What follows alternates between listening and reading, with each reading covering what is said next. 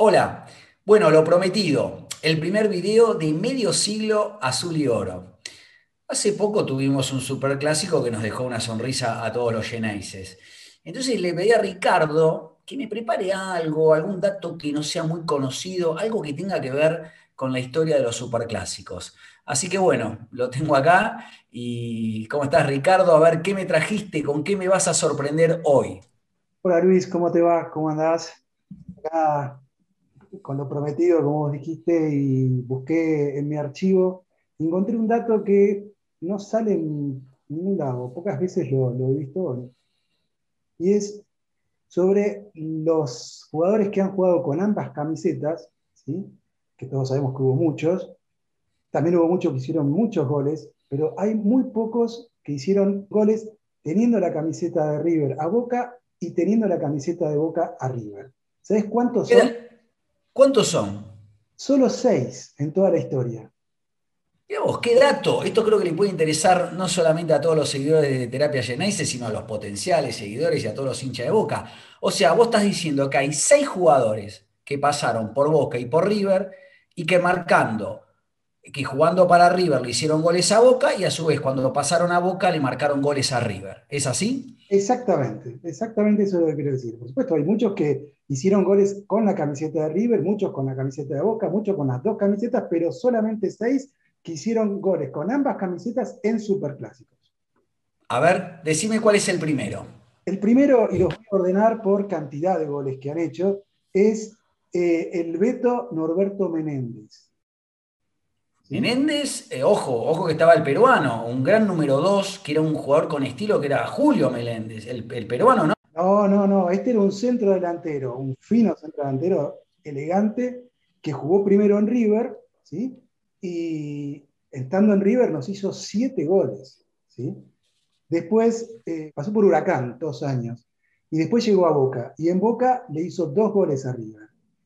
Ah, o sea que está en deuda, digamos. Nos hizo siete y, les hizo dos. Terminó más, ¿Eh? más ídolo de Boca que de River, ¿sí? y tiene, ostenta un récord el Beto Menéndez, que es el único jugador en la historia ¿sí? que salió campeón tres veces con River y tres veces con Boca. Mira vos, es, otro dato, otro dato, muy bueno eso. ¿Y quién le sigue en la lista? El que le sigue es Ernesto Eber Mastrange el Ever Mastrangi, los de nuestra edad no nos podemos olvidar nunca, era un ícono de, la época del Toto Lorenzo. El Ever era, era, para mí era mi ídolo, uno de mis ídolos de ese equipo. Era tirarle la pelota al Ever y era gol de boca. ¿sí? Bueno, pero el Ever fue también, al igual que, que Beto Menéndez, primero jugó en River y nos hizo más goles estando en River, jugando con Boca. Estando en River hizo, le hizo cinco goles a Boca. ¿sí? Y estando en Boca, le hizo tres arriba. O sea que también está en deuda el Ever Mastrangelo, tan querido. ¿eh? el tercero. Después, ¿quién viene? A ver, sí, el tercero. Más reciente, más conocido por todos, más, por ahí más famoso, es eh, Claudio Paul Canigia. Grande, Claudio Paul el pájaro, más hincha de boca, él era hincha de boca. Y, pero salió de River y muy jovencito, jugando para River, nos hizo un gol. Sí, sí recuerdo bueno, después de toda su historia en Europa, en selección y todo, bueno, volvió a, para Argentina y jugó en Boca. Y en Boca le hizo cuatro goles a River. Tres de ellos en un solo partido. En un partido que Boca terminó 4 a 1. Lo recuerdo, el del Piquito, el, del Piquito a Diego. Exactamente, exactamente. el Piquito a Diego. Inolvidables. Inolvidable, inolvidable. Después el, el cuarto en esta lista es un jugador que salió de la cantera de River y estaba predestinado a ser el sucesor del Beto Alonso, del de jugadorazo que era. Sin embargo, en el año 83 estuvo el conflicto este de los jugadores de Boca y de River. Roger y Gareca. Roger y Gareca se fueron a River y a Boca vinieron Olarticochea y Carlos Tapia, que es el cuarto de esta lista. Estando en River, nos había hecho un gol y después con azul y oro le hizo a los rioplatenses dos goles. ¿sí? Total, tres ¿sí? Ah, bien, bien el chino Tapia, muy querido por la gente de Boca. Aparte también bostero, me parece más bostero que, gallina el chino. Sí, sí, sí. ¿Quién sigue en la lista? El quinto. El quinto es Rubén Polillita da Silva, el uruguayo. El Polilla no. No, no, no, el Polilla es el hermano mayor. Es el Polillita, sí, lo recuerdo yo. Flaco. Jorge es el hermano mayor de Rubén.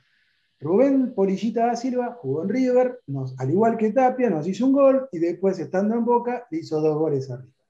¿Sí? ¿Y el sexto? El sexto y último.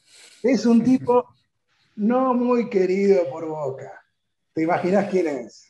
Sí, me imagino, aparte que en las últimas declaraciones que dijo estos días de que lo envidiamos nosotros a River, la verdad que no, no, no lo entiendo, Oscar Alfredo. Exactamente, Oscar Alfredo Ruggeri.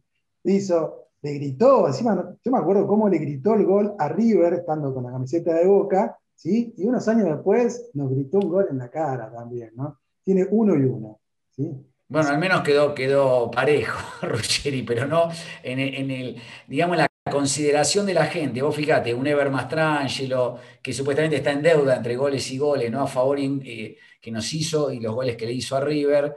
Eh, Ruggeri, desde el punto de vista, digamos, emocional, eh, está teniendo mucho, digamos, mucha resistencia el hincha de Boca. Más allá del conflicto, que vos lo viviste, nosotros lo vivimos en esa época, pero que bueno, a Boca no le quedaba otra que, esa transacción y el Vasquito, el Articoche y el Chino Tapia rindieron este, muy bien. Pero digamos que Oscar Alfredo Ruggeri era un gran jugador en el 81, yo me acuerdo de él en el Boca de Maradona, era un pilar impresionante, un jugador bárbaro, pero bueno, obviamente que con eso lastimó los corazones geneises.